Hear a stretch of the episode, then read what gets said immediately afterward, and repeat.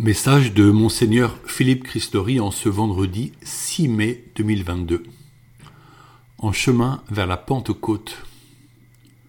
La vie chrétienne consiste à demeurer en relation avec le Saint-Esprit, cœur à cœur, pour entendre ses motions. Sans cela, notre religion est réduite à des habitudes, à de la morale et à un certain conformisme sans évangélisation et sans joie spirituelle. La joie authentique vient chez le chrétien quand son âme, intimement unie à Jésus-Christ, vit tournée vers les autres en recherche de Dieu. Une expérience missionnaire ne pourrait-elle pas consister à témoigner à une personne non croyante du merveilleux cadeau qu'est la foi? L'Église a traversé deux millénaires et s'est déployée en tout lieu parce que les saints et les saintes ont été passionnés par le Seigneur, se sont offerts corps et âme en vue de la mission et surtout se sont soumis aux appels de l'Esprit pour ouvrir des chemins nouveaux afin que la parole du salut soit annoncée. En cette année 2022, le temps pascal est libéré des contraintes sanitaires. Nous pourrions donc penser célébrer les sacrements et vivre notre foi comme avant, nous réinstaller dans nos anciennes habitudes pastorales. Ce serait une tentation et une véritable erreur. Car c'est maintenant le temps de nous mettre ensemble à l'écoute, de prier et de méditer la parole de Dieu. La situation politique du pays oblige à nous interroger sur la pertinence de nos activités, car il y a urgence à témoigner. La question à nous poser n'est-elle pas Que veux-tu, Seigneur, pour ton Église? Comment être prophétique et catholique dans une société qui ignore la Bible, qui renvoie la vie spirituelle à la sphère privée, qui veut mettre la main sur la vie et la traiter comme une chose, qui favorise la surconsommation des biens pour alimenter la croissance économique, qui ne fait pas les choix radicaux face au changement climatique. Notre vision est autre. Comment entendre la clameur de la terre et la clameur des pauvres? Comment faire rayonner la beauté du don de Dieu? Comment consoler tant de personnes en détresse? Sans omettre les questions climatiques que le pape François a commentées dans son texte indémodable Laudato Si. Comment nos communautés ecclésiales peuvent-elles être vertueuses pour la défense de la vie, la fraternité et la protection de la maison commune, notre terre? La résurrection du Christ apporte une espérance. Dieu nous accompagne et donc nous ne sommes pas seuls.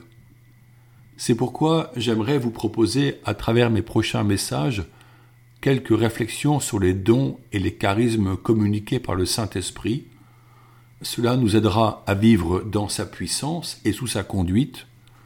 En effet, nous ne devons pas rester immobiles en nous contentant de ce qui est, mais bien apporter nos talents en vue du bien commun et en soutien de la mission de l'Église.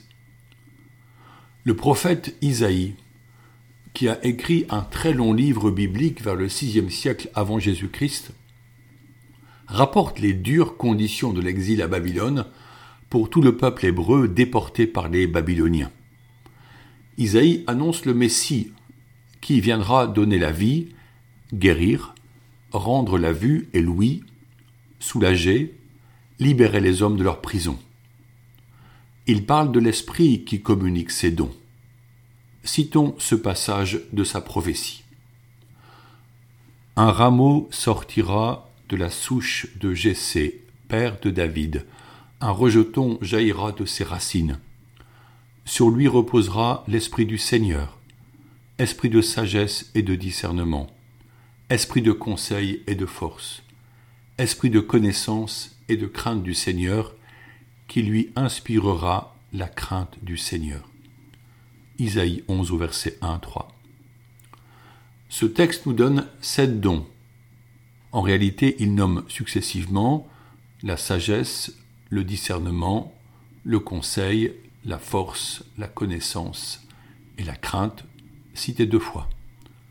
Ce don peut être vu comme le don de la piété. Aux enfants qui préparent leur confirmation, nous les présentons comme les voiles d'un navire, image de l'Église, voguant sur les flots tumultueux de la société, voiles gonflées par le vent, symbole du souffle du Saint-Esprit. L'Esprit pousse l'Église qui navigue vers son avenir. Il est souvent difficile de saisir le sens des sept dons, car notre compréhension de ces mots diffère en langage courant. Je vous propose de m'y essayer pour que cela soit plus Le don de sagesse peut être compris lorsque nous regardons la Vierge Marie portant l'enfant Jésus sur ses genoux comme au tympan droit du portail royal de Chartres. Nous l'appelons Marie, trône de la sagesse. Ici, Jésus est la sagesse, verbe divin. La sagesse élève nos regards et ordonne notre amour vers les réalités visibles comme les célestes. Ce don de sagesse fait croître notre ressemblance avec Dieu en soutenant notre amour. Le don d'intelligence ou de discernement nous permet d'appréhender les vérités de la foi qui s'en trouvent renforcées. En ce temps pascal, nous comprenons ainsi pourquoi Jésus est mort et ressuscité. Notre louange et notre admiration n'en sont que plus vraies et fortes, car elles sont fondées dans la compréhension de ces vérités. Le don de conseil nous porte à conduire nos actions vers ce qui est le meilleur en regard de l'amour que Dieu nous porte. Ainsi nous célébrons sa gloire.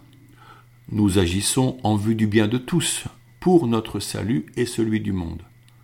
Ce don stimule notre charité concrète, renforce le goût d'aider les autres, invite à être missionnaire pour révéler les bontés du Seigneur.